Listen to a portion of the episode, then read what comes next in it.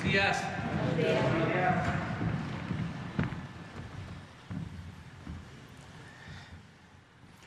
Vamos a informar hoy sobre el quién es quién en las mentiras, como lo hacemos todos los miércoles desde hace algún tiempo. Le vamos a dar la palabra a Elizabeth García Vilchis, que ella nos informe, nos diga cómo han estado las campañas de desinformación y de mentiras. Señor presidente, con su permiso, buenos días a todos y todos, a todas y a todos.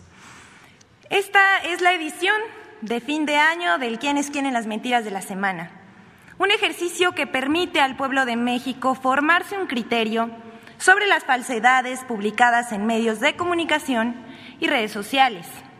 Hemos visto el descontento de la oposición a la cuarta transformación, generando campañas de desinformación por la pérdida de privilegios. Cada día inventan algo nuevo, pero son cosas tan absurdas o tan hilarantes como que la torre de control del nuevo aeropuerto de Santa Lucía está inclinada o que un viaje en tren del presidente y su comitiva para supervisar el aeropuerto de Santa Lucía habría sido un montaje de estudio con alta tecnología. Pero vamos a ver el recuento. Las notas falsas sobre la torre de control inclinada y del viaje en tren del presidente eh, supervisando el aeropuerto de Santa Lucía. El 20 de septiembre circuló información falsa indicando que la torre de control del aeropuerto Felipe Ángeles estaba chueca, que estaba inclinada como la torre de Pisa en Italia. Es falso. La torre del aeropuerto Felipe Ángeles fue construida bajo altos estándares de calidad. Tiene 88 metros de altura y está equipada con tecnología de vanguardia para agilizar el tráfico aéreo de manera segura. Luego inventaron una mentira sobre un video del presidente en un tren en las inmediaciones del aeropuerto de Santa Lucía. En redes y medios de comunicación dijeron que fue un montaje, que todo se filmó en un simulador, que se hizo una película de estudio y que con Photoshop pintaron el paisaje y las nubes. Pero todo resulta, pero resulta que el presidente y una comitiva sí viajaron en tren y que el video se hizo durante un recorrido por la vía del tren que pasa rumbo al aeropuerto de Santa Lucía. Entre los que hicieron eco de esta pifia fue el expresidente Felipe Calderón, el senador Emilio Álvarez y Casa y Paola Migoya, promotores del Frente Cívico Nacional, entre otros. Segunda, por favor. Falso que las tarifas eléctricas subirán si se aprueba la reforma eléctrica. La mentira que superó a las demás en alcance y en número de notas publicadas en medios tradicionales y en redes sociales fue aquella que dice que supuestamente las tarifas de electricidad aumentarían si se aprueba la reforma eléctrica. En el año publicaron más de 3.000 notas sobre este tema, con la intención de meterle miedo a la población contra la reforma. Pero todo eso es falso. El objetivo de la reforma eléctrica es que haya tarifas a bajos precios para los consumidores. Ejemplo de ello es que durante este gobierno no han subido los precios de la electricidad en, términos reales. Como ya hemos mencionado, desde que el presidente López Obrador presentó la iniciativa de reforma eléctrica, políticos, columnistas, medios de comunicación y personajes de la oposición emprendieron una verdadera campaña de desinformación en contra de la iniciativa. Y esta campaña no cesa. Siguiente, por favor. Mentiras que buscan crear malestar en la población. Dice que la reforma eléctrica costará miles de millones al erario. Mentiras que buscan crear malestar en la población. Apenas el 22 de diciembre pasado, el periódico Reforma publicó a ocho columnas un titular amarillista. Temen con reforma shock de 261 mil millones de pesos, aludiendo al supuesto costo de aprobarse la reforma eléctrica. Citando a un centro de investigación económica y presupuestaria, Reforma señala que la reforma eléctrica tendrá un impacto en el presupuesto de 261 mil millones, debido a indemnizaciones, cancelación de inversiones, pagos de subsidios y sobrecosto de operación de la Comisión Federal de Electricidad. Todo eso es falso. Ese amarillismo no toma en cuenta que las empresas privadas seguirán en el mercado eléctrico, produciendo el 46% de la electricidad en el país, pero ya sin contratos que le den preferencia para no pagar los costos de transmisión y simulen sociedades. Con la reforma eléctrica las empresas podrán hacer negocios razonables y pagarán lo justo. También hay críticas que ponen en duda la capacidad de la comisión. Pero la empresa pública cuenta con la capacidad para producir el 54% de la electricidad, garantizando bajas tarifas para la población, protegiendo el medio ambiente y promoviendo las energías limpias y renovables. Como parte de ese esfuerzo, el 38.4% de la electricidad de la Comisión es producida con energía limpia.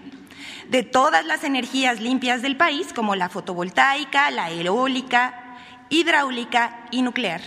La Comisión Federal de Electricidad produce el 55%, más de la mitad, y el plan es que aumente más. Vamos con la última. La información más repulsiva del año fue la del supuesto obrero muerto por represión en la refinería Dos Bocas. No cesan los ataques por las obras de justicia social que ha emprendido el Gobierno de México. Por ejemplo, el diario Reforma publicó el 13 de octubre pasado una mentira eh, de un muerto. Según el diario, una protesta de trabajadores en la refinería Dos Bocas de Tabasco fue reprimida con armas de fuego y supuestamente un trabajador habría muerto. A pesar de que se desmintió esa información, la nota aún sigue en su página web. Infodemia MX aclaró que se trataba de una mentira lo publicado por Reforma y otros medios. En nado sincronizado, otros medios retomaron la misma información sin verificar, como es Infobae, La Otra Opinión, Debate, Mural y 724. Y miembros de la oposición se lanzaron a desinformar, como, bueno, Felipe Calderón, Vicente Fox, así como dirigentes del PAN y del PRD, como Jesús Ortega que publicó la foto de un obrero atropellado hace meses en la cercanía de la refinería, afirmando que se trataba del trabajador asesinado por un policía. En este espacio se desmintió esa información, incluso se compartió la postura de la empresa Icaflor sobre el conflicto. Y bueno, hasta aquí nuestra sección. Muchas gracias y les deseamos a todas y a todos un feliz año nuevo. Muchas gracias, presidente. Muy bien, ¿no tenemos lista? Hans Salazar. No hay nadie más. Y ahorita abrimos. Compañera. Compañero. Compañera. Una para Oaxaca. Buenos días presidente Hans Salazar de Noticiero en Redes. Eh, el, día, el día de antier, el periodista Ricardo Ravelo publicó en, en dos tweets lo siguiente, lo voy a leer textual. Si me matan, todos ustedes ya saben quién es el responsable. Pido que Alfaro presente demanda. Nos, vamos, nos vemos en tribunales internacionales no en los atenazados por la mafia. Y enseguida dice, no he sido notificado de la demanda, le exijo al gobernador Enrique Alfaro que la presente. La estoy esperando, me urge y que no amague, va o no va.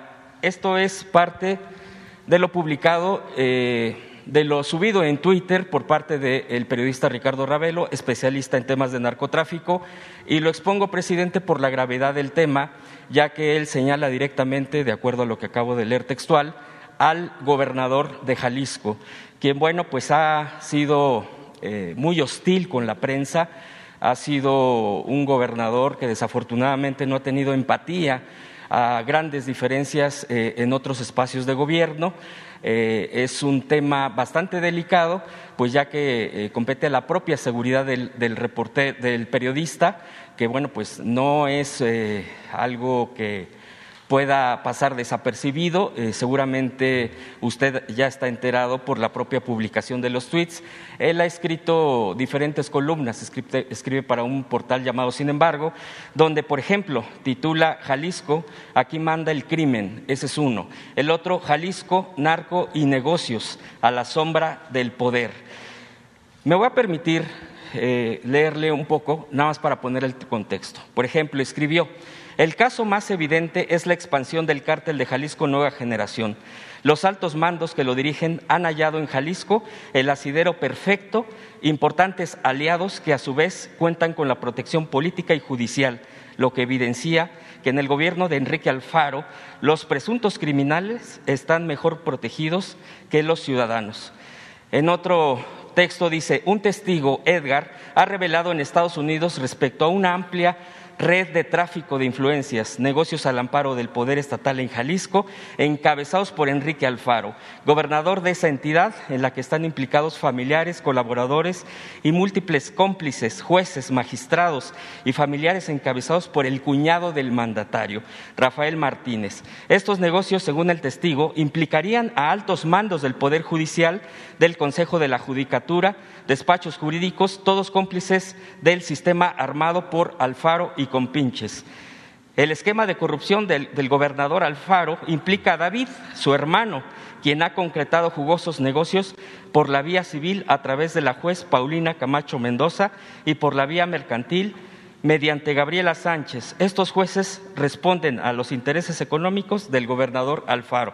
Hasta aquí, obviamente, son columnas mucho más prolongadas. Presidente, la gravedad de eh, hostigar, de amenazar, de amedrentar. En una conferencia, el gobernador eh, dijo que va a presentar o ya presentó denuncias por daño moral, pero bueno, pues son generalmente este tipo de formas para perseguir, para hostigar a los periodistas. No es menor que el periodista Ricardo Ravelo haya eh, pues publicado estos tweets. Me parece que es una cuestión muy delicada y que yo le vengo a exponer aquí, preguntarle si esto se ha manejado, si se ha comentado en el gabinete de seguridad, si sabe algo más al respecto para proteger a este eh, periodista en lo particular, ya que pues el gobierno de Jalisco se está eh, sea por los propios gobernados. Mucha gente pues lo ha visto como un, un, gobierno autoritario, un gobierno que no ha resuelto el tema de seguridad. Usted mismo ha visitado Jalisco como uno de los estados más violentos, desafortunadamente, en el país. Esa es mi pregunta, presidente, primeramente. Bueno, no hemos eh, recibido ninguna denuncia, no lo hemos tratado en el gabinete de seguridad. Sí lo vi en las redes eh, sí es una noticia.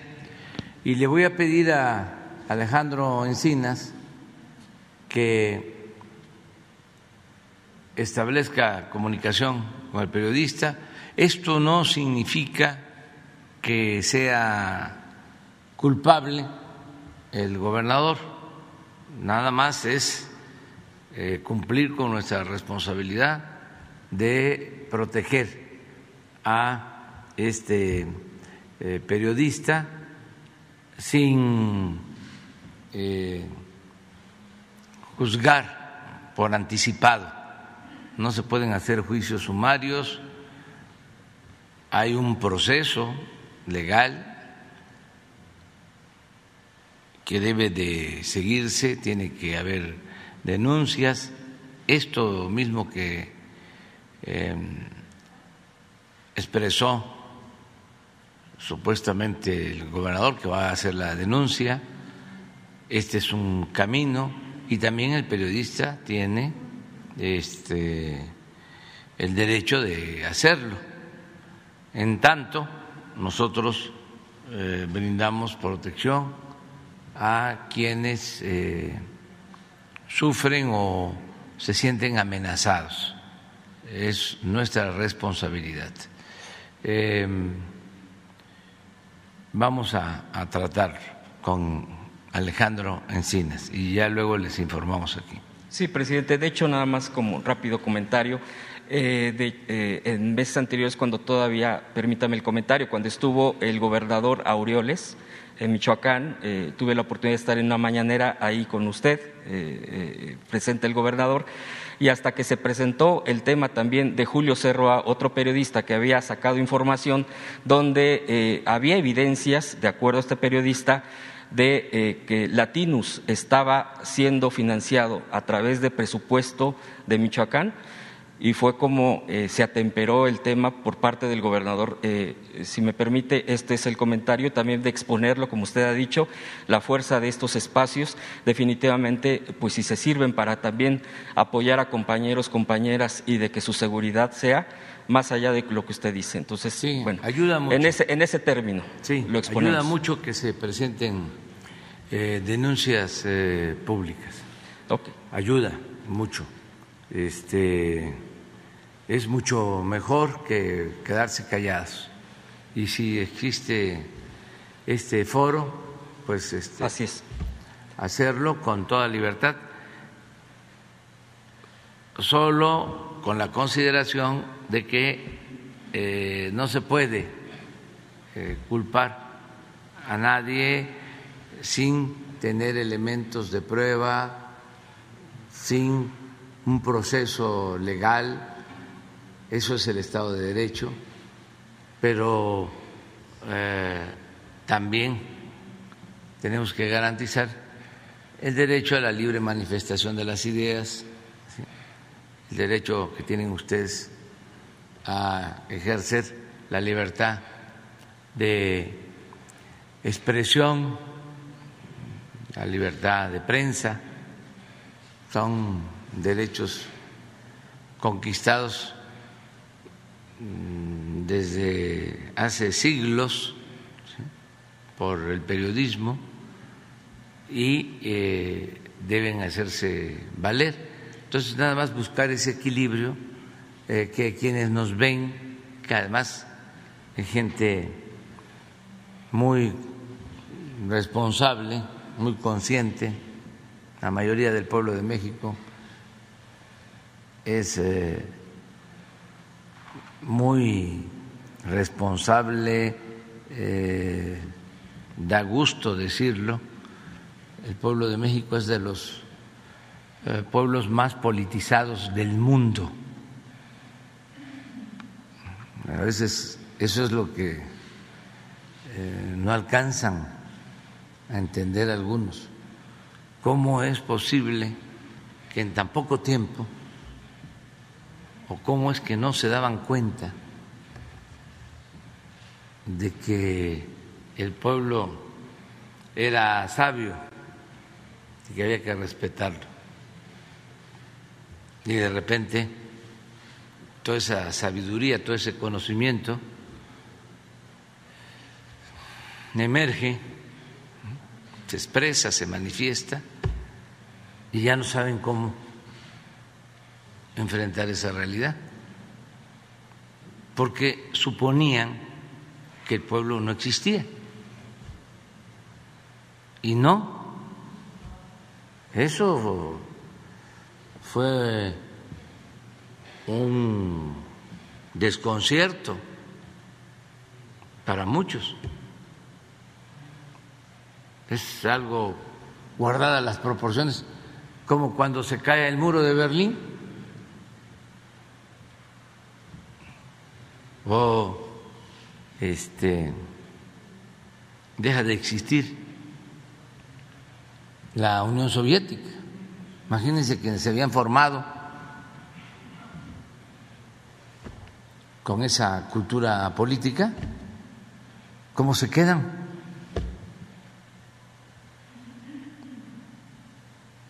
Pues es algo parecido.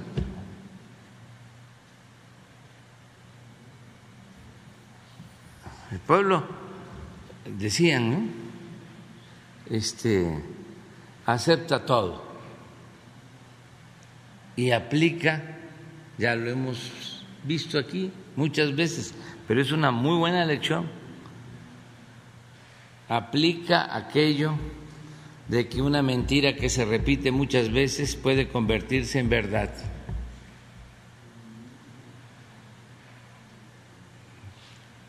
Acuérdense de la carta de Lucas Alamán a Santana después de que nos quitan la mitad del territorio y se tiene que ir Santana al exilio. Y Lucas Alamán, que era el ideólogo de los conservadores, le dice, regrese, le necesitamos, venga, no se preocupe, nadie le va a reprochar nada, porque nosotros tenemos el control de los periódicos y nosotros manejamos en ese entonces, en vez de opinión pública, se decía la opinión general. Pero estamos hablando de 1854, 53.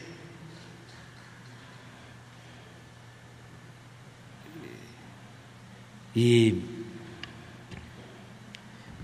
lo de Goebbels con Hitler fue en el siglo XIX, los años 40, o sea, casi 100 años antes, ya Lucas Alamán había sentenciado de que con los periódicos se podía dominar a un pueblo. Y eso se siguió en todo el siglo XX. Me acuerdo que en las memorias interrumpidas de Mitterrand decía que en Francia nunca lo mediático iba a dominar, que la televisión no iba a jugar un papel decisivo, como en otras partes, porque los franceses tenían mucha capacidad para leer sobre las noticias, escucharlas, verlas, discernir pues se equivocó ese gran presidente, porque en Francia también llegaron a tener y siguen teniendo mucha influencia los medios. Entonces, ahora en México es distinto. Me decía un empresario, platicábamos, y su asombro era cómo había yo enfrentado a los medios. Como es un empresario este, conocedor de la vida pública del país y ya grande, eh, me hablaba de que cuando inició el gobierno de Cedillo tomaron la decisión de que no iba a haber publicidad y que los medios pasaban a segundo plan. porque acababa de terminar el sexenio de, de Salinas? me comentaba el empresario, que le llamó la atención, pero no aguantaron ni un año.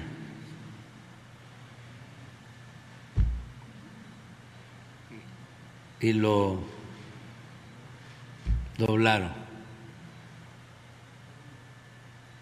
Claro, imagínense cómo iba a aguantar sin los medios con el FOAPRO si tenía que convertir las deudas privadas en deuda pública, necesitaba los medios para que le aplaudieran.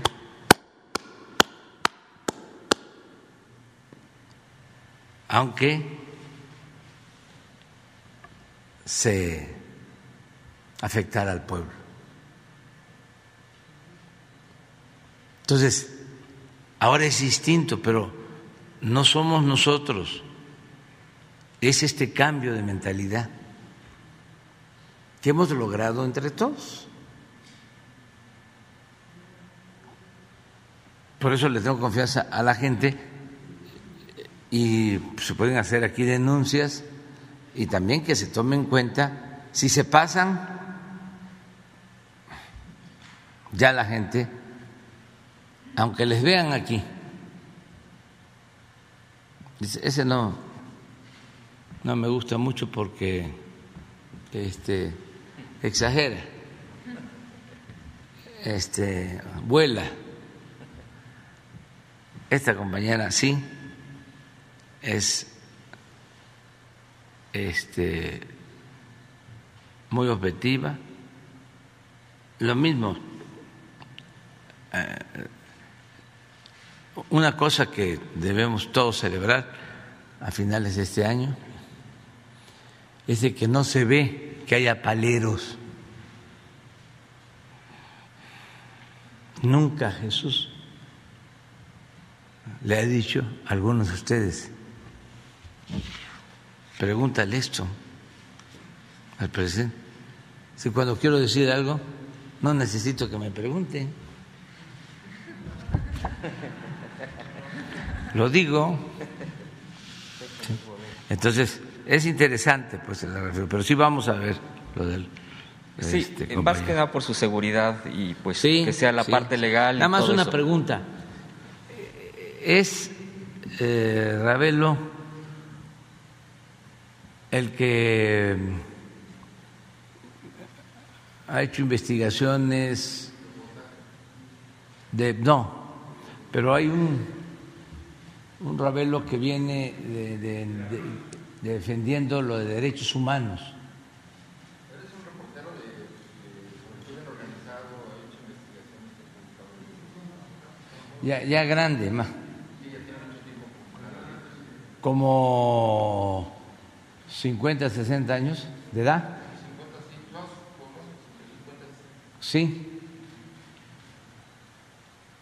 porque eh, eh, hay un periodista, pero no es que a lo mejor no es Ravelo, muy bueno de, investigación que eh, hizo trabajos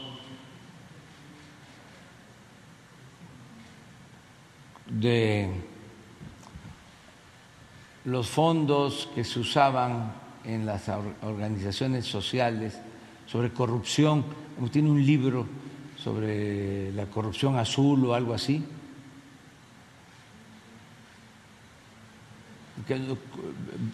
o vínculos con doña Rosario Ibarra. No, no, es Rebeldes. Ah, ah, ah, Pepe Rebeldes, ya. Ya, ya. ya. Pepe Rebel, sí, sí. Ah, ah, sí, sí. Sí, sí, pero sí. No, él, él, él ha hecho investigaciones este, como las ha hecho uh, Anabel. Anabel Hernández. Sí, de, ese, de, ese, de esos temas. Sí, sí, sí, vamos a ver. Sí, eh, eh, presidente, eh, enseguida quisiera yo preguntarle, en el tema de lo que seguramente usted está al tanto, pues de una sucesión adelantada, vamos a poner, o de aspirantes que se han declarado ya adelantados, que aquí también ya se ha expuesto y usted también se ha expresado eh, uno de ellos pues, es el, líder de, la, fracción parlamentaria de Morena en el Senado, eh, que bueno, pues ha estado muy eh, activo. De hecho, aquí mismo una compañera le preguntaba respecto a su postura sobre su inconformidad de este senador, de este líder senatorial, con eh, un, detenido que fue, es, era un alto funcionario de, del Senado. ayer se dicta que sí hay elementos para mantenerlo detenido, preso. y bueno, eh, continúa este, digamos, eh, jaloneo político, hay eh, temas de que lo arropa más el movimiento ciudadano, el, líder de, este partido, Movimiento Ciudadano, los miembros, la fracción parlamentaria sale a respaldar, en fin, empieza a moverse este tema, no solo es el preso, sino todo lo que conlleva. La pregunta sería, eh, en todo este escenario que eh, usted está viendo, que seguramente está leyendo como presidente, esto no ve como un riesgo en un momento dado para la aprobación el próximo año, por ejemplo, de la reforma constitucional, de la iniciativa de reforma constitucional en la cuestión eléctrica. Usted no ve ningún riesgo en este, en este toma de posturas, ¿Usted cree que pueda contener eh, este fortalecimiento de la operación legislativa y todo esto? ¿O puede llegar a afectar y eh, eh, pues a no pasar, a, complicar esto, ya sea por intereses políticos particulares, aspiraciones, que se contamine? Pues usted, ¿cómo lee esta parte? Y por último, presidente, si nos pudiera dar tres, tres propósitos de año nuevo finalmente si eso nos, nos pudiera compartir, ya sería eh, lo que yo quisiera exponerle. Le agradezco mucho que me haya dado la palabra. Los tres propósitos de Año Nuevo para mañana, porque vamos a estar mañana, si les parece. Lo otro, miren, no eh, afecta, al contrario, ayuda que se ventilen las cosas. Antes todo era soterrado, eh, todo era en oscurito, acuerdos cupulares, puro cuchicheo. Ahora se ventila todo. Y lo mismo, tenerle confianza a la gente. Yo creo que ese es el principal error de los políticos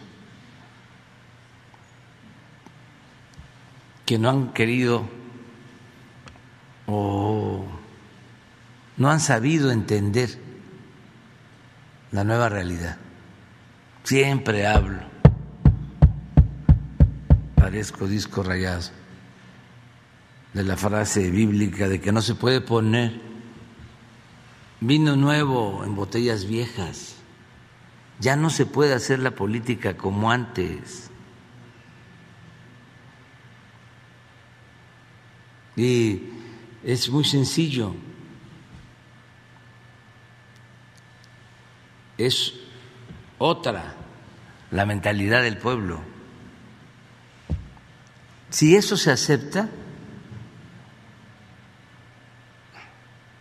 se internaliza, no es fácil.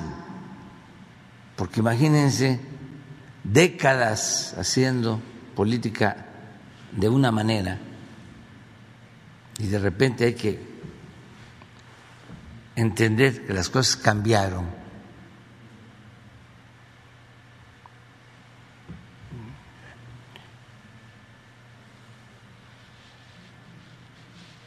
Eso lleva a que el pueblo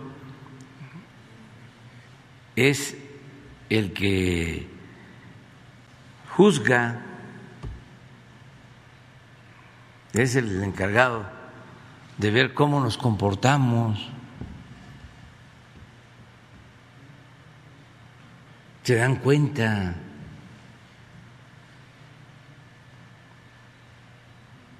Porque además estamos en un proceso de transformación en donde que eso es otra cosa que se debe de internalizar.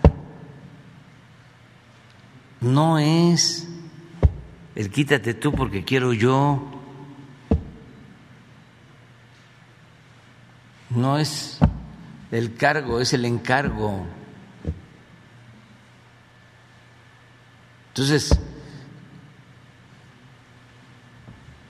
la gente lo que le importa es que haya cambios de verdad, que haya una transformación.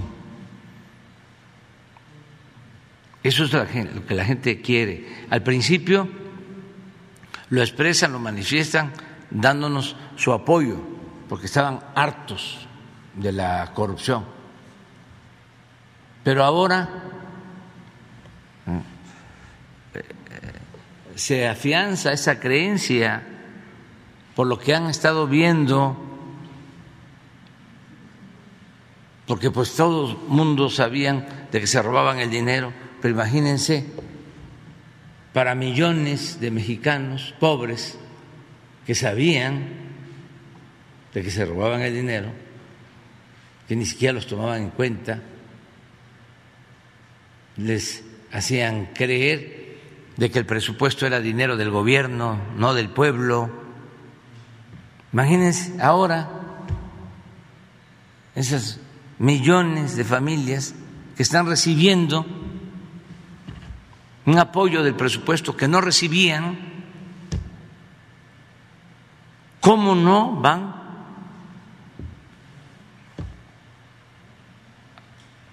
a fortalecer su conciencia, sus convicciones,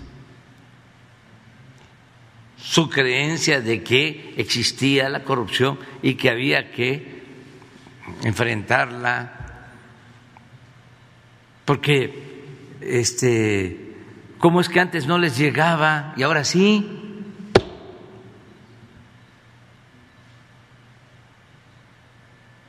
entonces es una transformación entonces todo lo que pasa arriba cuando no se entiende que el pueblo es el actor principal de esta historia pues pasa de noche. ¿Saben cuánto duran esas noticias? Cuando mucho 24 horas. Un día. Entonces no afecta en nada el que se ventilen estas cosas, que se hagan públicas y que nada más, pues... Eh, respetemos lo que digan las autoridades, son varias instancias, son ministerios públicos, jueces en los estados, luego ministerios públicos de la Fiscalía General jueces del Poder Judicial, magistrados, ministros,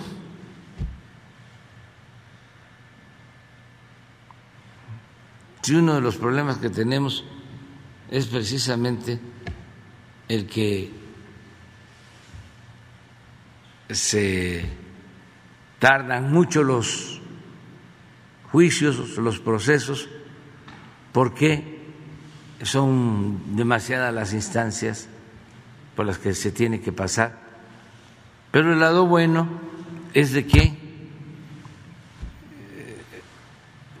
los gobiernos locales pueden tener influencia en ministerios públicos, en jueces. Ahora menos. Antes era total. Nada más que, este, como también se produce amnesia, se olvida de que el gobernador era el que ponía al presidente del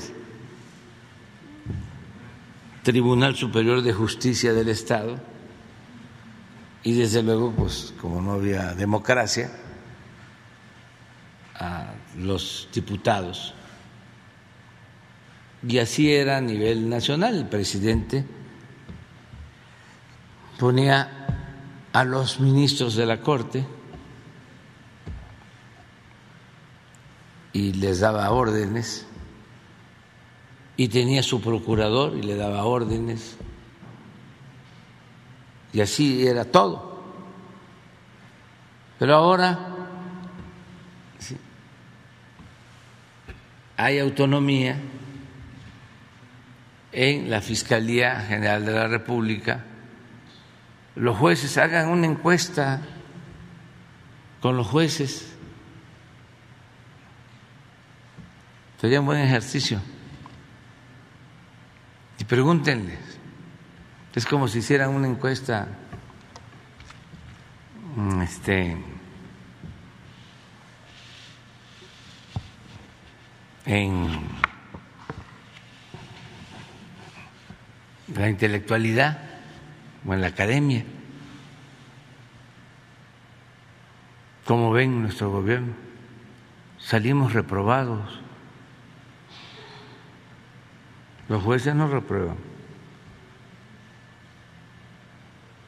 Todos los jueces. ¿Cómo ve el gobierno que representa este Andrés Manuel López Obrador. Ahí reprobamos.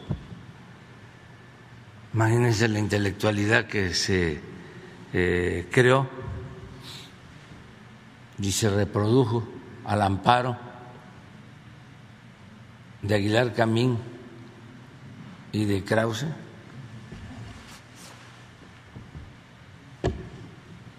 Cepillados. los científicos de, del CONACIT de los últimos tiempos.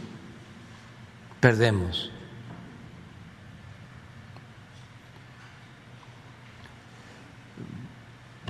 A nosotros nos salva el pueblo. Si se hace esa encuesta es exactamente eh, lo opuesto nosotros podemos perder en esas cúpulas eh, nueve a uno, perdemos. O sea, nueve en contra, uno a favor.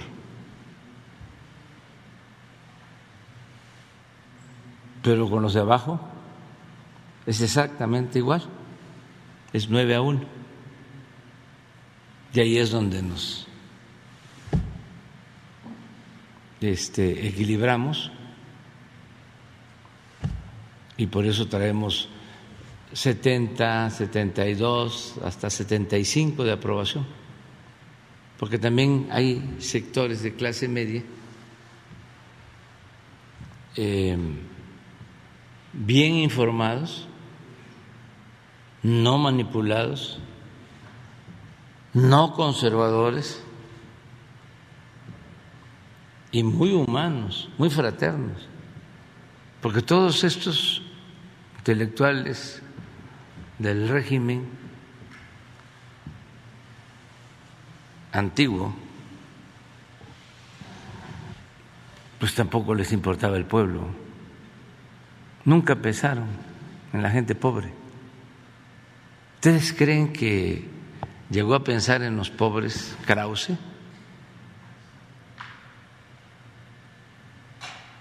Aguilar Camín? No, esos se divorciaron. Si alguna vez tuvieron alguna relación abajo, se volvieron ladinos y se elevaron y ya le dieron la espalda a la gente. hace unos 10 días eh, que hasta me gustaría que lo pusiéramos. Me, me dio gusto eh, escuchar, observar, constatar la decadencia de Vargas Llosa. Porque lo invitan, pues también así está el mundo, siguen creyendo que es lo mismo. Lo invitan creo que a Estados Unidos a una conferencia, todos los que tienen un pensamiento conservador de América Latina. Y él da un discurso.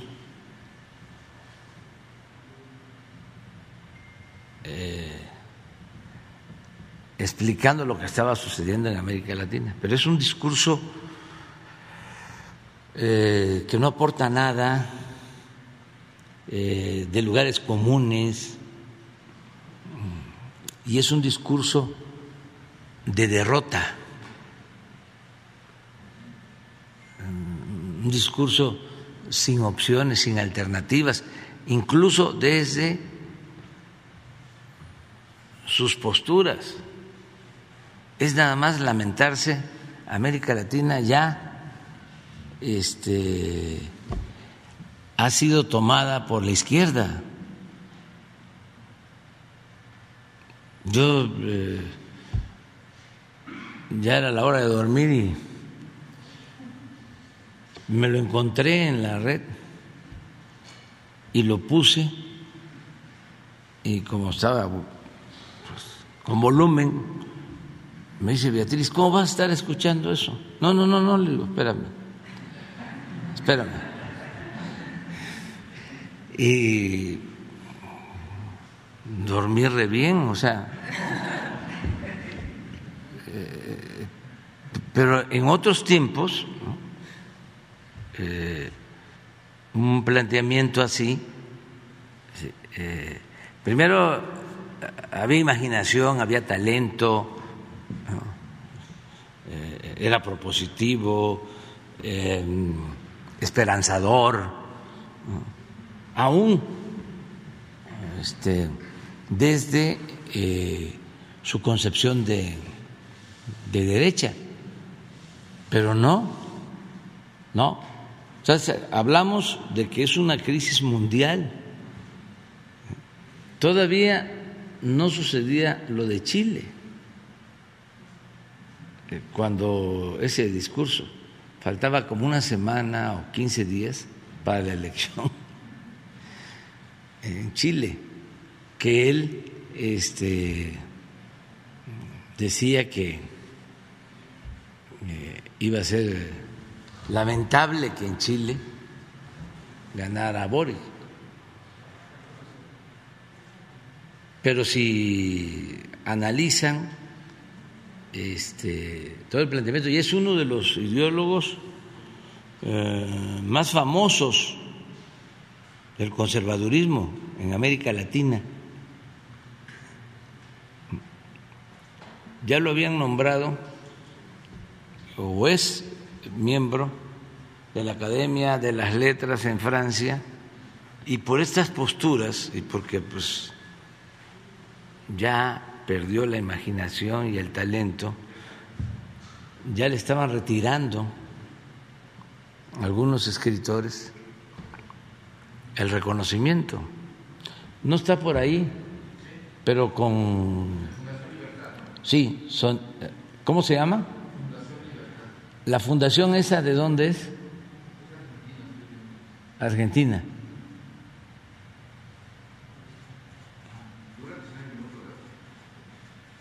Pero lo vemos. Es que es interesante, o sea, para mucha gente. 13 de diciembre, sí. ¿Cuándo fueron las elecciones en Chile.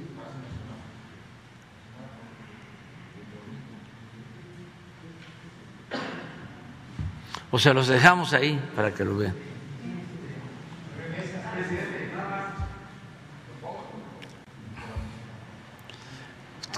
¿Lo ponemos o se lo dejamos? ¿Eh? Al final. Va. Ya. No, descarta que se contamine este proceso porque la... Ah, sí, sí, sí, no va a pasar absolutamente nada. Mire, eh, votar en contra de la reforma eléctrica, para decirlo con claridad, es eh, votar a favor de que sigan eh, robando a México los eh, que tienen concesiones para generar energía eléctrica. Así. Y se puede decir que no roban porque esas eran las condiciones legales que se crearon. Pero independientemente de lo legal, es un robo. Además, para legalizar ese robo, ellos tenían el gobierno, ellos eran los que mandaban, ellos influyeron para que los legisladores, en algunos casos hasta por dinero, votaran a favor de esa reforma eléctrica. Entonces, no es cosa de andar convenciendo sí, aquí sí, otra palabra, otro término este, tabasqueño. No es para estar chiqueando a nadie. Cada quien tiene que asumir su responsabilidad. O sea, ya se acabó el tiempo en que eh, necesitamos tu voto este, y cómo nos arreglamos. Lo más eh, benévolo era necesito eh, el que se construya un hospital en mi pueblo, mi voto, aprobado lo más benévolo era, necesito que se mantenga un sistema de apoyo especial a todos los maestros, que se les dé una eh, compensación. Eso era lo más benévolo. Y eso degeneró hasta necesito que me des tanto de dinero. Así era antes. Entonces eso ya se terminó. Aquí es lo que le convenga, lo que le eh, convenga al pueblo. Y si los senadores, los diputados votan en contra, la gente se va este, a dar cuenta lo vas a ver.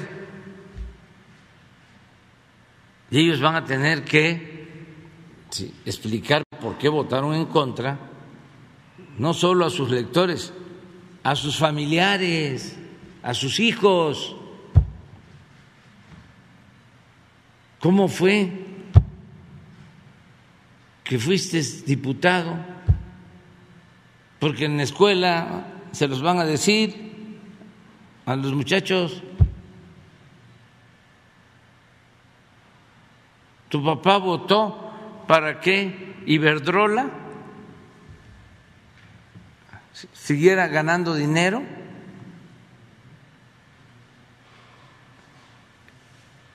Y nosotros pagando más por la luz. Tu papá votó para que pagara menos por la luz el dueño de Oxo que lo que pagan los hogares de México. Tu papá votó para que el litio, que es un mineral estratégico, quedara al mercado y que pudiese ser aprovechado por las grandes corporaciones extranjeras y no en beneficio de México y de su pueblo. No, si no está fácil. No una decisión de esas, los mismos del PRI, incluso los del PAN, de cualquier partido, de cualquier partido. No está tan este confuso el asunto. ¿Estás a favor de la corrupción o estás en contra? No hay medias tintas. Por eso hablo que son momentos de definiciones. Pero es que me cae muy mal. No lo puedo ni ver al presidente. Pues sí, te puede caer mal, no lo puedes ni ver, pero busca la forma de protestar en contra de él. Ahora viene la revocación del mandato, tacha con fuerza de que se vaya. Ahí te desquitaste ya un poco. No, pero no tiene que ver nada. ¿eh? Y este, tienen que seguir todos los procesos este, judiciales de todas las personas, sea quien sea. ¿Cómo? Se le vaya a olvidar los tres propósitos. Ah, los tres propósitos. Nos quedamos una compañera. Gracias, presidente. Buen día, Dalila Escobar, de. Justo del tema que hablaba en torno al tema del asunto de la revocación de mandato, desde la propia Fiscalía General de la República surge el asunto de que ya se abrió una carpeta de investigación en contra de los consejeros electorales. Eh, esto, bueno, a raíz de la denuncia que presenta el presidente de la mesa directiva de la Cámara de Diputados, Sergio Gutiérrez, y también eh, eh, después de que usted mencionara que pues está en desacuerdo con que se lleve penalmente este asunto. De hecho, también bueno, los consejeros han retomado algunas posturas desde la barra mexicana de abogados, donde se habla de que este tipo de denuncias constituyen un acto de intimidación y una amenaza al ataque eh, y un ataque a la autonomía. Eh, ¿Usted considera que en efecto eh, este tipo de acciones penales y que ya se haya abierto esta carpeta de investigación constituiría una amenaza a la libertad y autonomía de este tipo de organismos? No creo. Además, ya aceptó el legislador que presentó esta denuncia penal retirarla.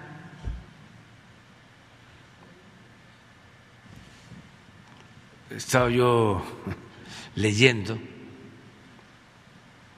para que vean cuánta hipocresía hay en todo esto. ¿eh? Y no estoy mal cuando hablo de que la doctrina, si no la única, la principal doctrina del conservadurismo es la hipocresía. Estaba yo leyendo a el licenciado Krill.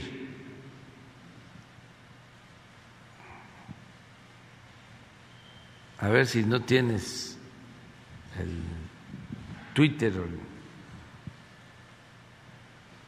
de lo que dice.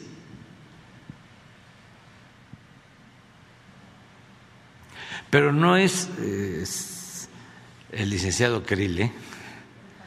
son las barras de abogados, ¿sí? Y todo ese grupo, toda esa esfera de conservadores Porque cuando a mí me juzgaron, ninguno de esos dijo nada. Y Krill era secretario de gobernación.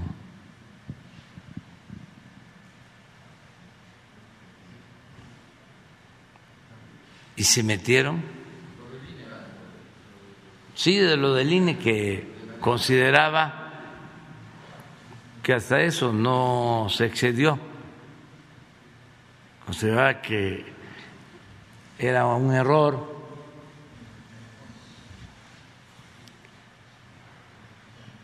Pero es que ayuda mucho, ya no me importa, o sea, sí me importa. quiero mucho, por ejemplo, a mis este, compañeros veteranos, esos son los que más quiero.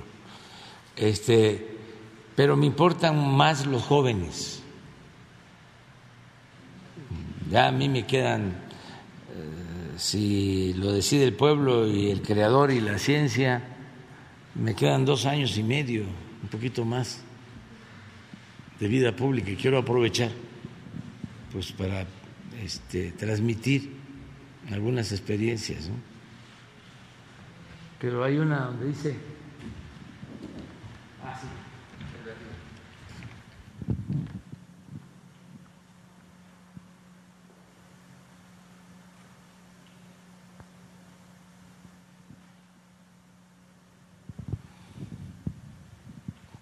Es este. Sí, ¿verdad? El presidente de la Cámara de Diputados cometió un grave error al presentar ante la Fiscalía General de la República una denuncia contra consejeros del INE, la cual no acompañamos.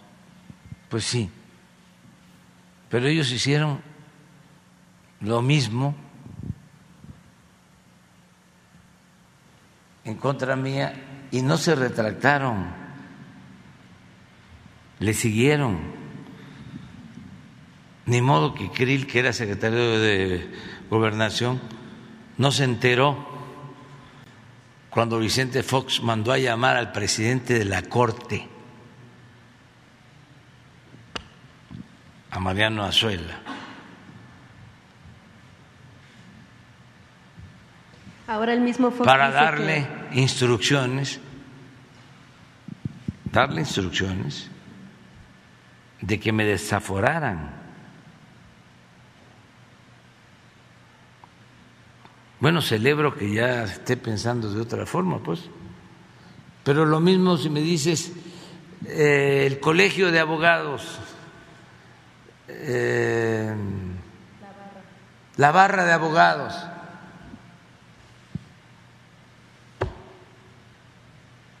O sea, lo digo con todo respeto, pues. Incluso no creo que todos sean iguales, pero como corporaciones estaban completamente sometidas al régimen. Y esto no es que me lo platicaron o que lo supe, esto me lo hicieron a mí. Y hay pruebas.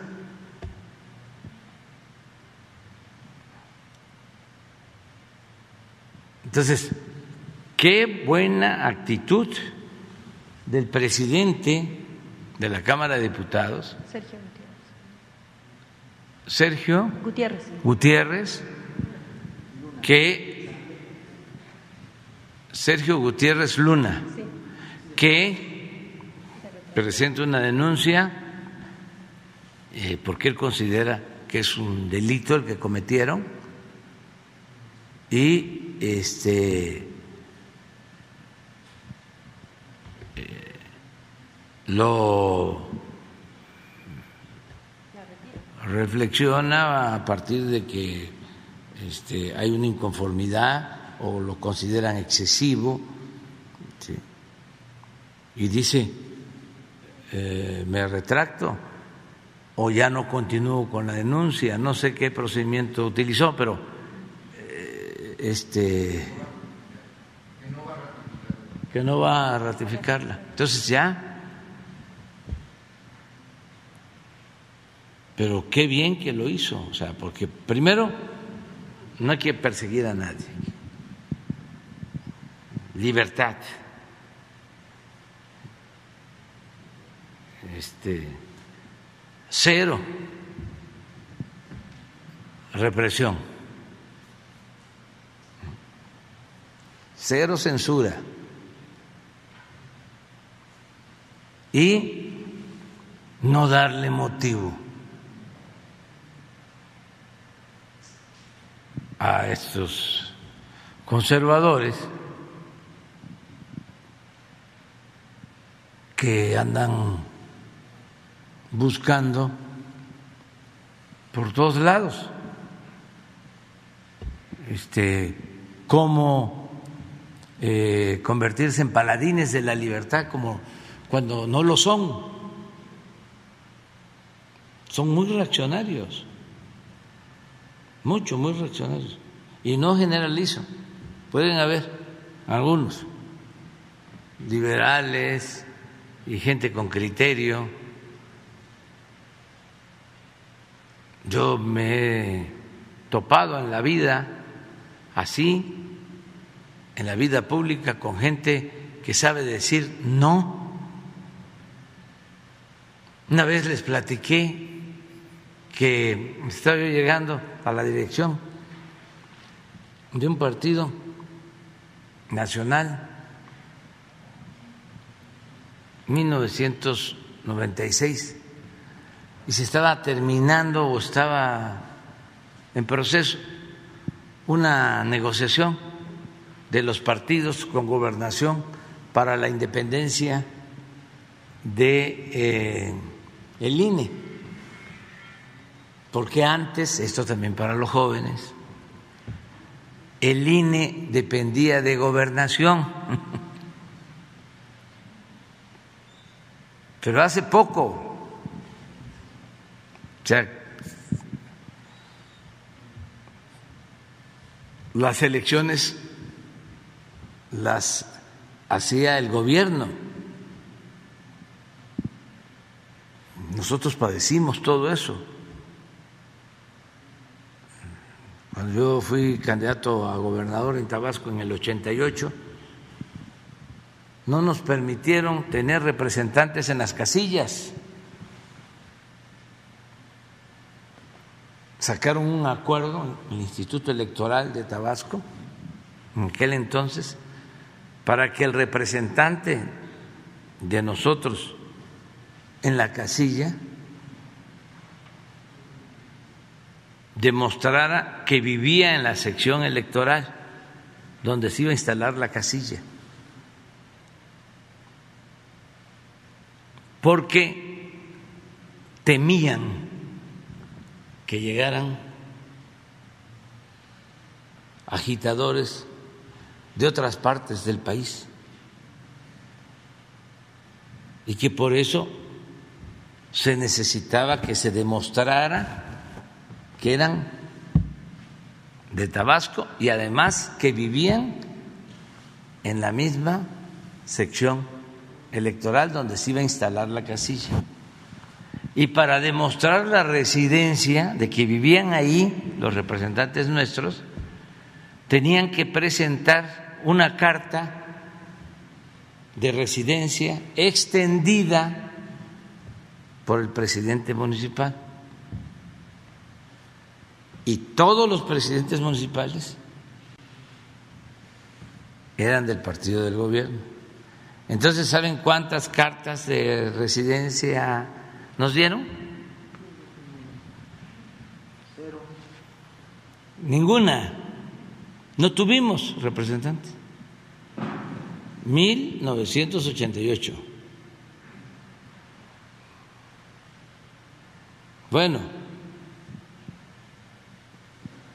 Pasan los tiempos del 88 al 96 y deciden que iba a ser independiente el INE y que los consejeros del INE los iban a nombrar proporcionalmente los partidos.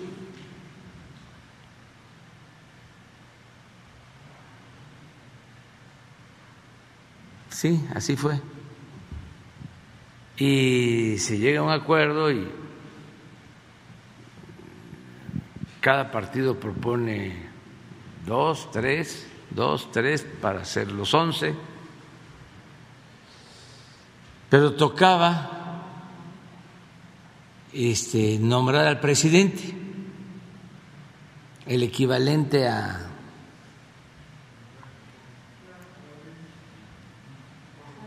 a Lorenzo Córdoba de ahora. Y lo teníamos que nombrar entre todos. Entonces, los de que están ahora en oposición, los grandes, ya se habían puesto de acuerdo a quién querían.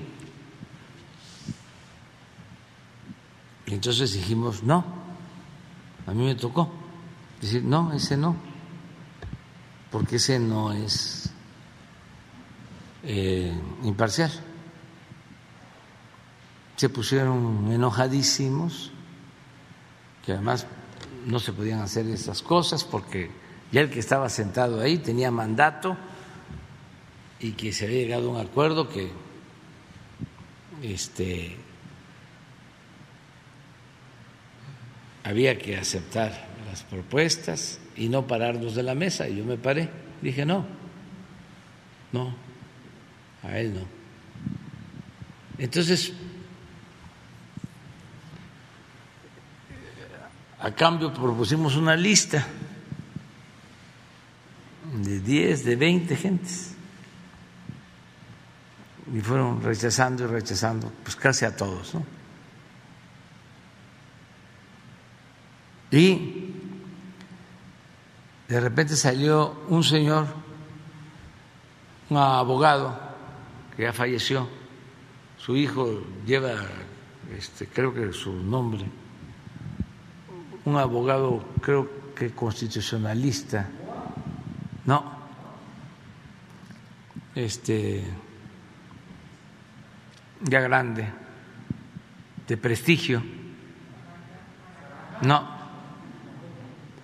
no acabamos, eh, acabamos de tener eh, un es, es como era, era miembro o de la Comisión de Derechos Humanos, el hijo, el papá de primera, señor, pues eh, de los mejores abogados de la UNAM reconocidos por ser este maestro y hombre decente. Ya me voy a, acordar. Samudio, Fix Samudio. Entonces era Chaufet, secretario de Gobernación, y dijo este Fix que no, que ya estaba grande, que no no. Y luego otro que también dijo que no, el que estaba de director del Colegio de México. Si me acuerdo su nombre es Andrés, porque es mi tocayo, más que su apellido sí.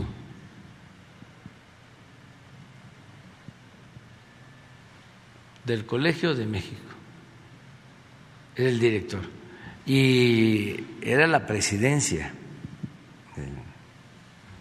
del, INE. Es que con esto, ¿eh? Andrés Lira, y tampoco aceptó. Y ya después aceptó este Goldenberg. Así, este, en ese en ese tiempo, ¿no?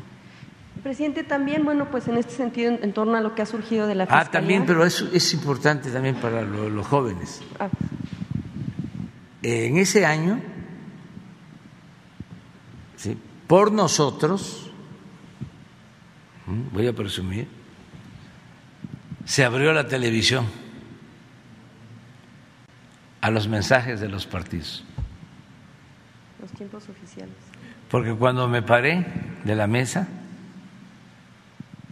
este, no fue solo por eso, sino porque estábamos, venían unas elecciones en el Estado de México, en Guerrero y en Hidalgo, me acuerdo.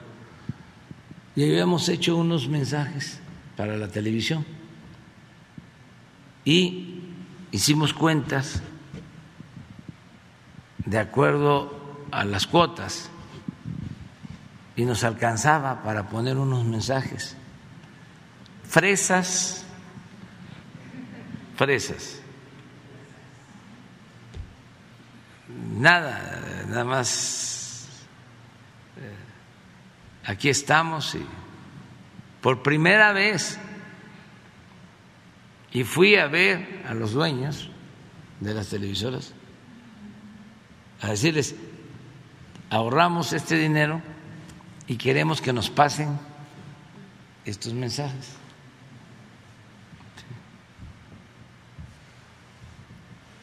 No, ni pagando. Se podía este, tener un mensaje en la televisión. Eso es importante también porque no hace mucho. Esto fue en 1997, 96, 97. No hace mucho. Y ahí, eh, en la mesa dije, y no solo es esto del presidente, sino no regresamos a la mesa porque estamos hablando aquí de que va a haber democracia y ni pagando nos permiten. Ya intervino gobernación, como era antes, y a partir de ahí empezaron a este, difundir los mensajes. Entonces, este, sí han habido cambios, o sea, pero han costado y se han llevado a cabo poco a poco. También lo que le mencionaba de la Fiscalía, también lo que ha surgido es que pudiera también estarse investigando a Santiago Nieto por una cuestión de eh, presunto enriquecimiento ilícito, pero a partir de eso preguntarle también eh, si desde su gobierno, bueno, en ese contexto, eh, o desde una orden suya ha habido eh, pues eh, justo una orden de que se investigue por cuestiones irregulares financieras a personajes que estén incluso dentro de su propio gobierno, una orden a la unidad de inteligencia financiera, ha surgido esta duda de saber si existe incluso una lista. A nadie, a nadie. La única recomendación eh, va en el sentido de que si saben algo o les llegó una información, que procedan, que no se queden. Si hay una denuncia o hay una solicitud de información de un gobierno extranjero, pues tienen que proceder y notificarlo a la autoridad competente, porque si no nos convertimos en cómplices. Siempre se me olvida la palabra correcta, la que se debe de usar en estos casos que es el equivalente de la complicidad, pero no. Encubrimiento. Nos, volvemos encubridores. eso no.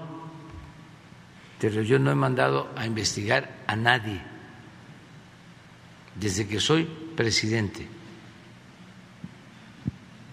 A nadie. Lo único es las instrucciones que cuidado con eh, que se tenga a personas vinculadas con el señor García Luna, cuidado con eh, este, tener personas vinculadas con quienes este, tienen procesos eh, penales abiertos, o sea, del sexenio pasado o, anterior, ¿no? pero no, no he dado la instrucción ni por escrito ni verbal de que se investigue a nadie. Gracias, presidente. Finalmente, pues se reporta en, eh, pues la ausencia. Pero sí me llega información, ¿eh? No necesito. me llega de todo. El presidente está informado. Le decía, finalmente eh, se reporta la ausencia del gobernador de Morelos, Cuauhtémoc Blanco. Eh, se ha mencionado que se iba a ausentar durante 17 días, en los últimos días de este año, eh, que hay un oficio en el que él justificaba, bueno, que iba a dejar de suplente al secretario de Gobierno, pero no justificaba que fuera una situación de salida al extranjero por cuestión de gobierno, sino que se menciona que es por asuntos personales y que incluso pudiera ser que fue a Brasil. Preguntarle, bueno, pues usted acaba de hablar de un tema de, de cargos, no de cargos. En este sentido, bueno, pues la, población eligió a una persona precisamente le da su voto por la confianza y que abandone el Estado para situaciones personales, ¿cuál es el mensaje que le manda la ciudadanía que votó por ese tipo de gobernantes? Pues si él pidió permiso y es legal, lo puede hacer. No puedo yo este, eh, dar una opinión si está bien o está mal, porque depende también de la situación este, por la que pidió el permiso. Este, si es eh, un asunto eh, personal este, y se queda el secretario de gobierno atendiendo, no veo problema. Además, eh, todos estamos pendientes, todos, todos ayudamos. Si alguien falta por una enfermedad, por alguna razón personal, pues todos ayudamos.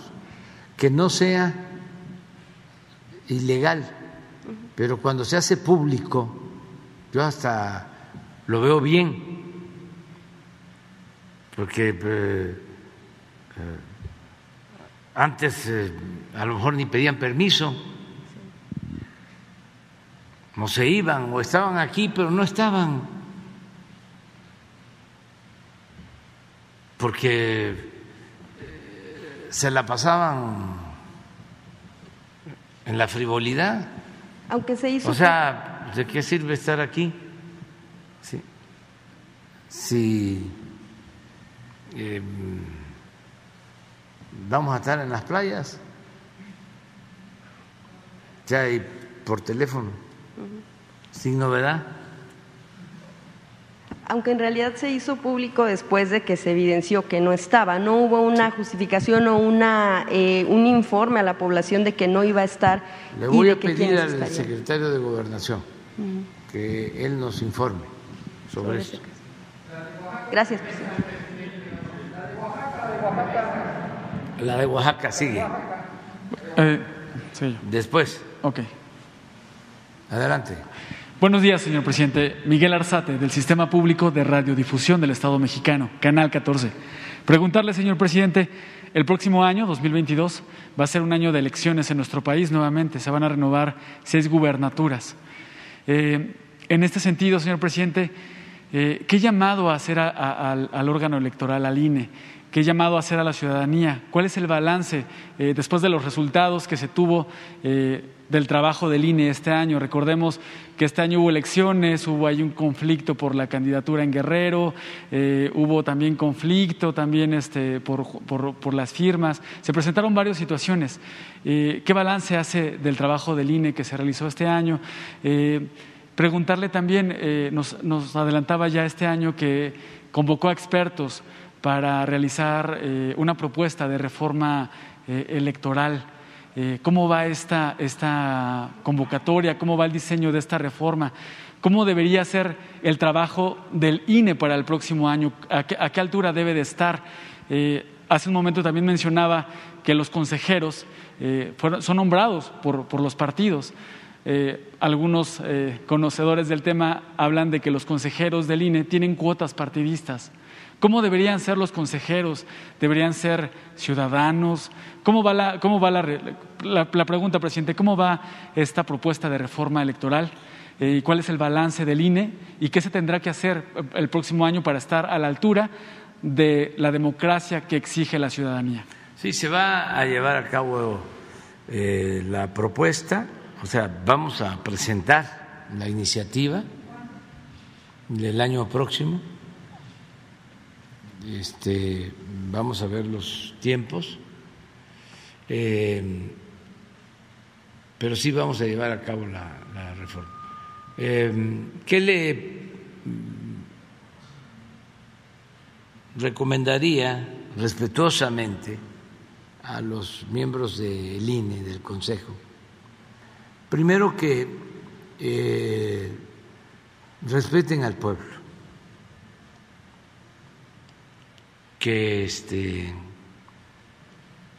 no piensen nada más en el aparato, en, que no piensen nada más en la esfera de la llamada sociedad política, sino que piensen en el ciudadano, que es el actor principal. Eh, rico o pobre.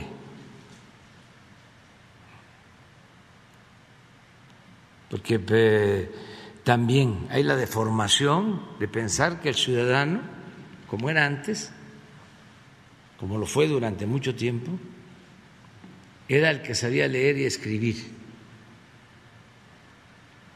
Por ejemplo, un peón de una hacienda no era considerado ciudadano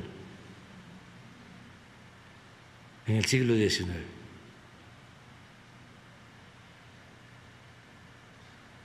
Y había todo un alegato sobre eso. Hasta gente preparada, ilustrada, como Justo Sierra, recomendaba de que el sufragio no fuese universal.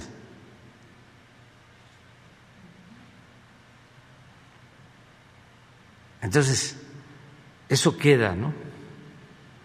De que eh, en el subconsciente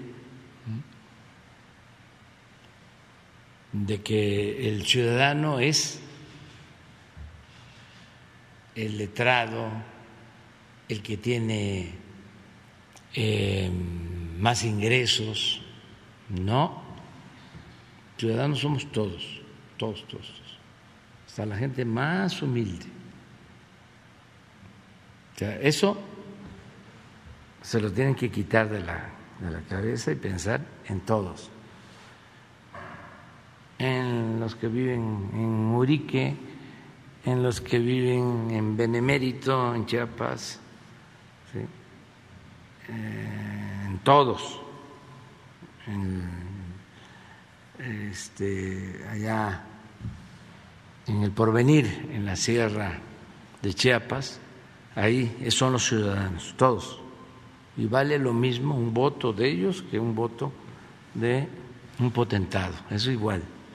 O sea, primero eso, para respetarlos.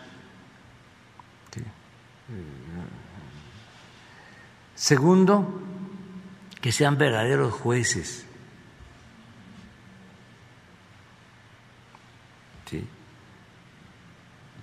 Que no puedo decir una mala palabra, pero que manden a a sus oficinas, a sus casas, a los que llegan a sonsacar, a hacerles propuestas indecorosas. ¿Para que se beneficie a un candidato en contra de otro? Que tengan ellos criterio suficiente, que tengan vocación democrática y que no se dejen influenciar. Antes era lo que ordenaba el presidente, ahora no es así. A ninguno le ordeno, le pido que actúe en un sentido o en otro, a nadie. Ellos son libres, que tengan la arrogancia de sentirse libres. Lo otro, que por lo mismo sean imparciales, que no tomen partido con nadie por mucha fobia que tengan hacia los partidos, hacia el presidente, que actúen con rectitud.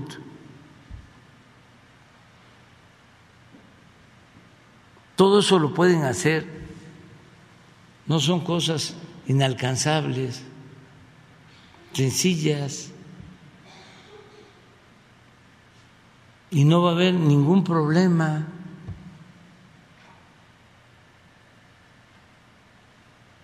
Pero si empiezan como este año fueron las elecciones, sí.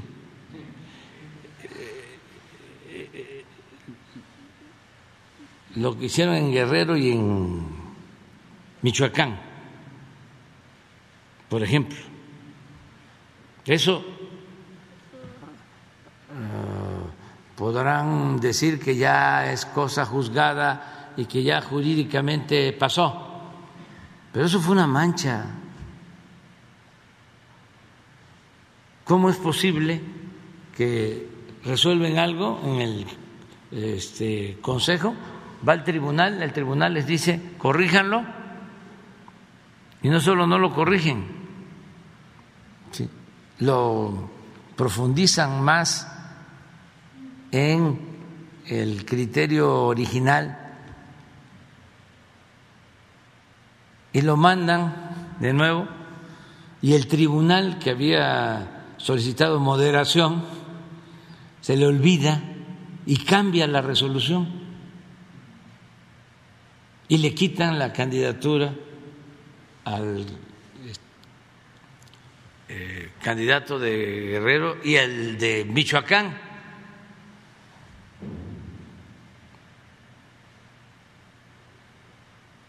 O sea, y es por lo que lo que se me viene ahorita a la cabeza, pero hicieron muchas. Esto de no querer que haya consulta para la revocación del mandato. Es contrario a la democracia, a lo que establece la Constitución. Y claro, afectan el proceso democrático, afectan a los ciudadanos, pero se afectan ellos mucho, pierden prestigio, pierden credibilidad. Hay países como Costa Rica, donde el Instituto Electoral es el cuarto poder, o lo que acabamos de ver en Chile, inclusive en Bolivia, aún con la polarización.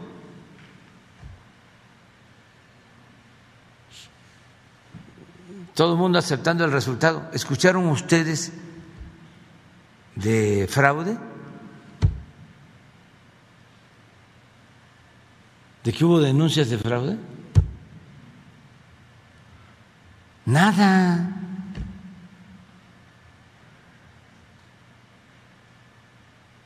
Pero porque los eh, jueces tienen todo el prestigio que se requiere Pero si el señor eh, Ciro Murayama saca artículos siendo consejero de que esté en contra del populismo, pues podrá estar en contra del populismo, porque pues este eh, tratan de equipararme con eso, como si populismo fuese sinónimo a Andrés Manuel, que ni siquiera este, eh, intelectualmente eh, es eh, válido, pero este, hay esa simplificación ramplona.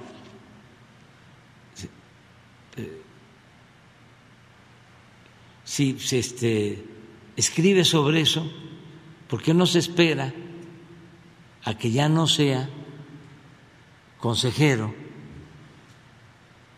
o sea, cuida, porque la forma es fondo, y ya una vez que no es consejero, entonces sí, él es populista, es comunista, me cae mal. O sea, pero siendo consejero no puede y tampoco este, lanzarse contra ningún partido. No pueden hacerlo, es un asunto ético. Señor presidente, curiosamente en la sesión en la que el INE discutió este proyecto de posponer realizar la consulta popular, se presentó una propuesta, un proyecto para no hacer la consulta popular, en lugar de presentar una propuesta de cómo sí hacer la, la consulta popular. Se presentó un proyecto, podríamos darle una lectura de cómo no trabajar bajo el presupuesto de que no tenían recursos, ¿no? En lugar de presentar una propuesta de cómo sí podemos trabajar. En fin, señor presidente, eh, esta propuesta de reforma eléctrica que usted, bueno, que su administración está elaborando, eh, va a presentar una propuesta de cómo eh, integrar a los consejeros, de cómo designarlos, cambiarlos, preguntarle si, si tiene, si, incluye este tema. Todavía no este, tenemos los detalles sí se está trabajando y lo que queremos es eh, dejar una ley este, confiable, pero no solo la ley, sino que sean verdaderos demócratas los responsables de organizar las elecciones, que sea gente de inobjetable honestidad, que los hay. Pues tenemos que eh, buscar de esa forma porque dependen las instituciones del comportamiento de quienes eh, las dirigen, mujeres, hombres, íntegros, rectos, incapaces de mentir, de torcer la ley honestos, no corruptos. Entonces, eso es lo que se tiene que cuidar, porque no es un asunto fácil. Estamos viendo, por ejemplo, cómo los centros académicos como el CONACIT eh, no salieron bien los directivos y son científicos por el dinero. Entonces tenemos que cuidar bien esto, o sea, cómo, cómo, cómo los equilibrios, no se trata de que sea el gobierno,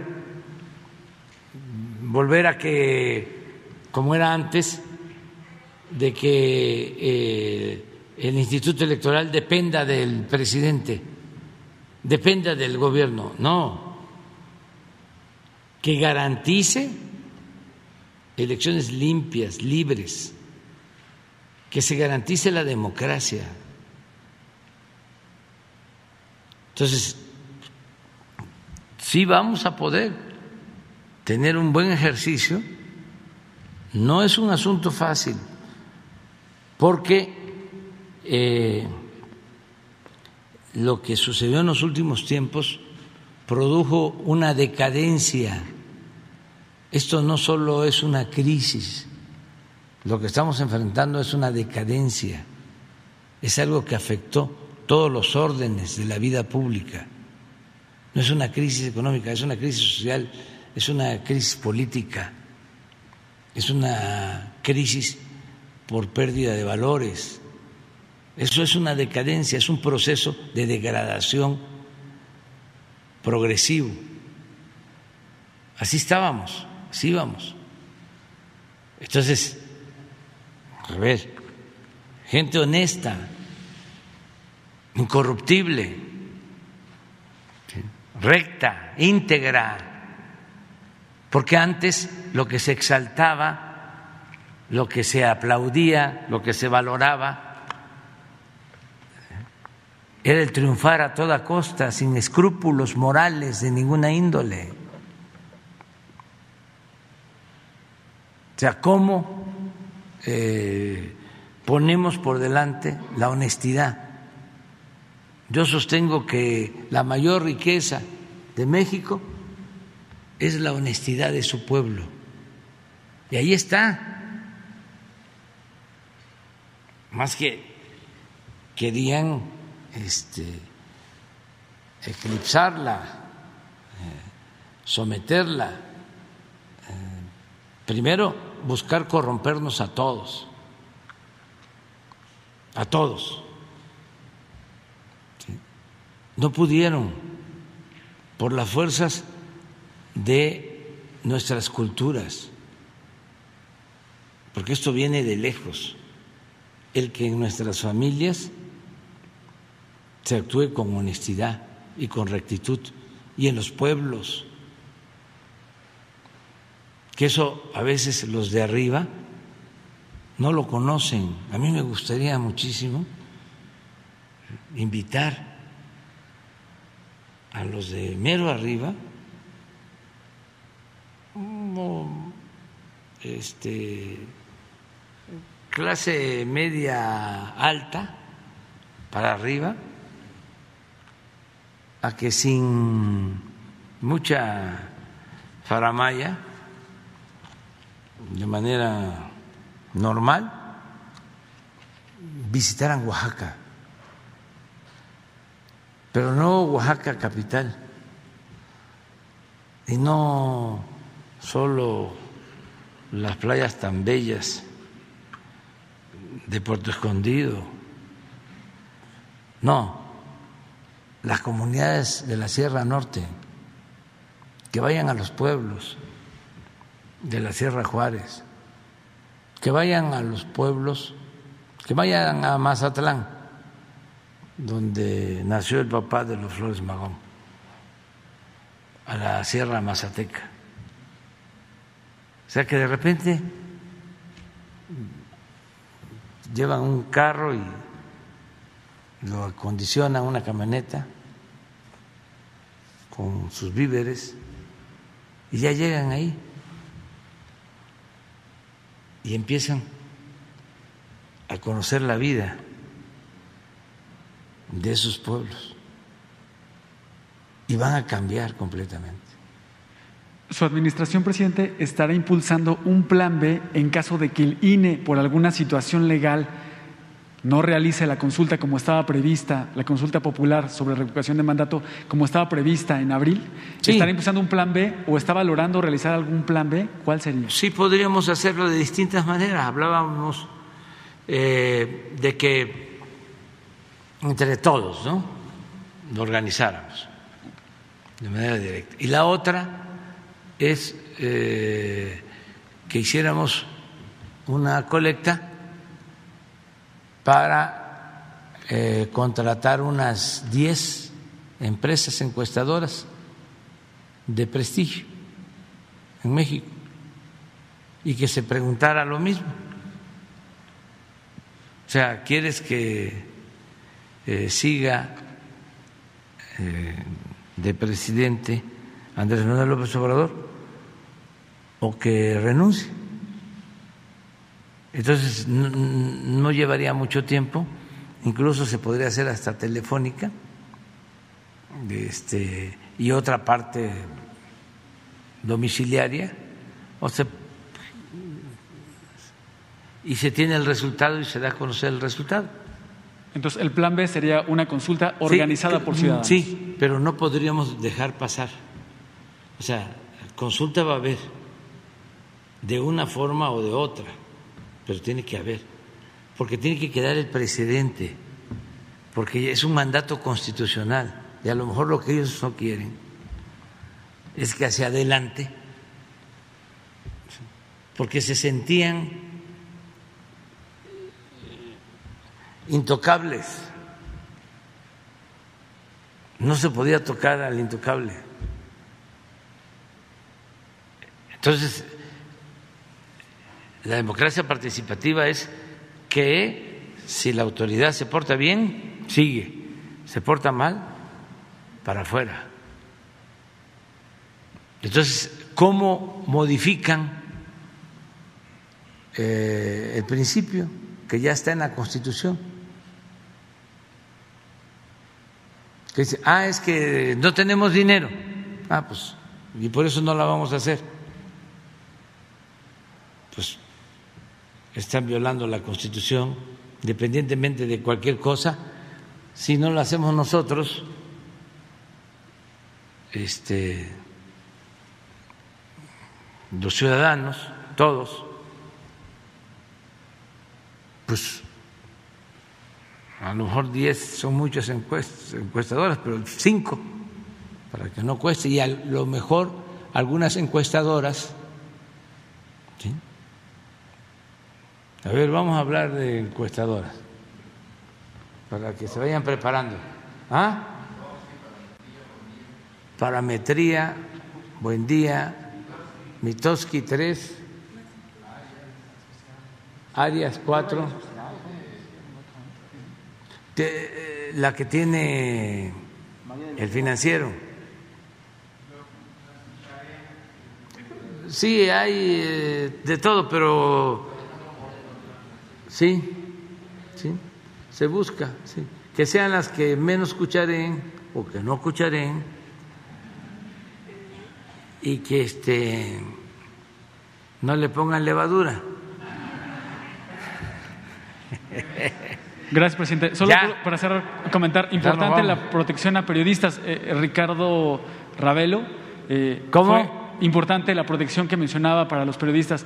Eh, el periodista Ravelo, cuando escribió en la revista Proceso durante el sexenio de Felipe Calderón, recibió amenazas entonces de Genaro García Luna, hoy detenido. Entonces, importante lo que mencionaba de la protección. Sí, lo vamos a ayudar. Sigo, vamos a estar, sí, vamos a estar pendiente. O sea, mandarle a decir a él que cuenta con nosotros en, en todo, que cuenta con nosotros, o sea, en todo y que somos libres, libres para este, manifestarnos.